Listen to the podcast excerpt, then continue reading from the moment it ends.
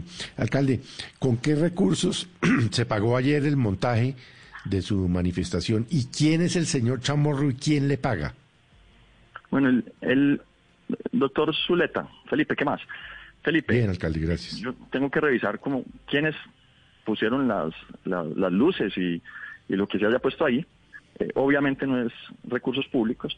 Eh, había una crítica que porque Telemedellín estaba transmitiendo, pero a ver, ahí estaba Telemedellín, RCN, Caracol, eh, estaban todos los medios.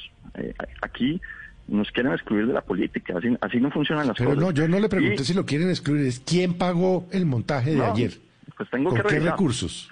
Tengo que revisar y muchas gracias a los que lo hayan hecho, porque lo que todos tenemos que hacer es salir en defensa de la democracia. Alcalde, ¿y por qué Medellín, Telemedellín transmitió las, las dos horas o la hora y pico que duró Maravilloso. Yo lo que no entiendo es por qué no.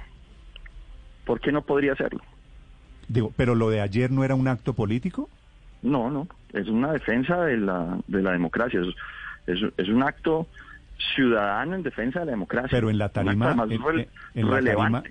digo, porque, porque el acto final de todo, el colofón de todo este episodio, que es si usted participa o no en política, era subido en política con unos políticos eh, del petrismo, unos senadores recién elegidos del petrismo, transmitido por el, canal oficial. Digo, al final no resulta un, una paradoja. por RCN, y por Caracol y por todos los medios, pero Néstor, a ver, acaban de destituir a un alcalde o sancionar o suspender a un alcalde elegido popularmente. Un gobierno a través de una procuradora exministra de ese gobierno. Y la preocupación es quién está transmitiendo y quién no. Aquí la preocupación es que un gobierno ya empezó a tumbar alcaldes. No, la preocupación también, alcalde, es si recursos públicos están siendo dirigidos a, un tema de campaña electoral. Y lo, va a seguir haciendo. Pero estamos listos, Néstor, para defendernos de esos hechos. Pero en democracia, es que aquí se ha roto el Estado de Derecho. Es que eso es un muy buen debate de opinión. Pero hombre, a la hora de sacar un alcalde, lo mínimo que uno exige es que se respete el Estado de Derecho. Porque es que, a ver, y si mañana entonces el presidente es otro y entonces llega el nuevo procurador o la nueva procuradora y empieza a sacar a todos los alcaldes de derecha del país, entonces ustedes van a decir lo mismo, que no, que, el problema es el alcalde, los alcaldes que están sacando. No, la, hay que proteger la democracia para todos. Si uno no protege la democracia hoy, pues mañana le cobra factura. Mm. Pero doctor Quintero, vuelvo y retomo la pregunta, es, a Mauri Chamorro apareció ayer en la tarima con usted y él fue un asesor cercano de Pedro Castillo, de Nicolás Maduro y de Rafael Correa. ¿Quién le paga al señor a Mauri Chamorro? Lo primero es yo tengo muchos asesores. Ese asesor no, no, pero no, no, no, no se salga por la tarjeta.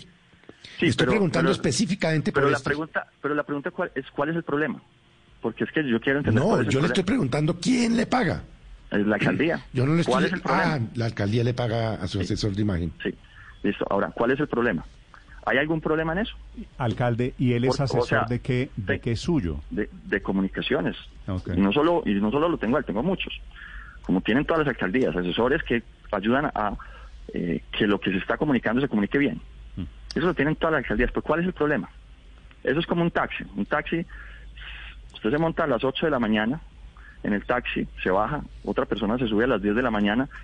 ¿Qué tiene ¿Qué relación tiene que se monte a las 8 de la mañana con el que se monte a las 10 de la mañana? Por supuesto que, usted está en libertad de, seleccionar a sus asesores, alcalde, pero la pregunta va a los cuestionamientos que ha hecho el señor Chamorro en particular en Ecuador, cuando se emprendió una campaña por parte del expresidente Rafael Correa en contra de sus opositores a través de aparentemente bots, noticias falsas y otro tipo de, de propaganda negra. Entonces todo es No, pues claro, pero, pero es un hombre que es cuestionado en el mundo de la comunicación política. ¿Eso lo sabía un tipo Bueno, un tipo bueno, porque yo lo que he visto es un tipo bueno, que da buenas ideas, eh, un demócrata, y, mientras haga bien sus tareas y sus funciones, yo no veo la razón por la cual entonces debo sacarlo. No lo vamos a sacar a menos de que veamos alguna inhabilidad y no la tiene. Vale. Alcalde, eh, ¿cómo es su teoría del nuevo alcalde? Se llama Juan Camilo Restrepo, trabajó en Augura, eh, porque dice usted que es un fantoche que es cuota del GEA. ¿De dónde sale eso? Bueno, él fue, Él fue, pues hay varios vínculos que tiene con el GEA, fue apoyado por Manuel Santiago Mejía precisamente en la aspiración que intentó hacer, eh, en la que la ciudad del departamento no votó por él, lo rechazó a él, eh, pues sí recibió el apoyo de, del GEA, eh, fue o es comisionado de paz, no ha hecho nada por la paz que va a hacer por Medellín. cuando era, cuando estaba en Augura se dedicó a financiar todos los procesos contra la paz, desde Augura. Eh, y obviamente va ahí, como un alcalde fantoche, a hacer la tarea del GEA, a tratar de revertir todos los avances que hemos tenido, recuperación de recursos y más demandas que hay en camino para recuperar más recursos por parte de los contratistas de Hidroitongo. Sí. ¿Y qué podría hacer el nuevo alcalde con, con su equipo, con su gabinete? Pues yo le he pedido al gabinete mucha responsabilidad, no dejar que el alcalde se aleje un solo segundo del programa de gobierno y el plan de desarrollo que además ha sido nombrado, declarado por el gobierno nacional, por el Departamento de Planeación como el mejor plan de desarrollo del país. Nosotros tenemos hoy el mejor desempeño fiscal del país, tenemos el mejor índice de transparencia del país.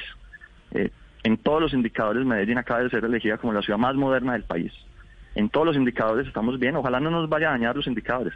Tenemos casi 40% de reducción de homicidios comparado con la administración que tomamos, ya tenemos el desempleo por debajo de lo que lo recibimos. Eso es lo que les molesta, que un gobierno alternativo haga un buen gobierno, haga un gobierno social y bueno y eficiente y productivo y que EPM ya esté dando el doble de las utilidades que daba antes. En dos años duplicamos las utilidades de EPM. Alcalde, le quiero hacer una pregunta final y es, política y jurídicamente, ¿qué sigue en su caso? Es decir, suspendido, viene como, como con Petro hace ocho años, en el año 2013, hace casi nueve años. ¿Viene tutelatón, viene lluvia de tutelas? ¿Cómo se va a defender usted de aquí en adelante, alcalde? Pues lo primero es que tenemos que recuperar el, curso democrático y constitucional del país. La constitución ha sido rota. Eh, yo espero que entre hoy y mañana se estén presentando acciones de tutela para precisamente revertir el daño constitucional que está haciendo este gobierno.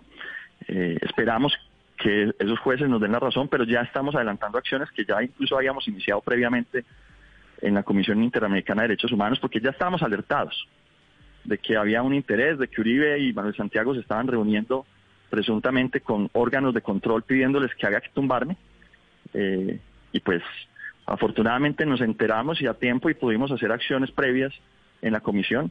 Hoy los medios del mundo están mostrando lo que está pasando en Medellín, como igual lo mostraron con Leopoldo y Petro en su momento, como una ruptura de la Constitución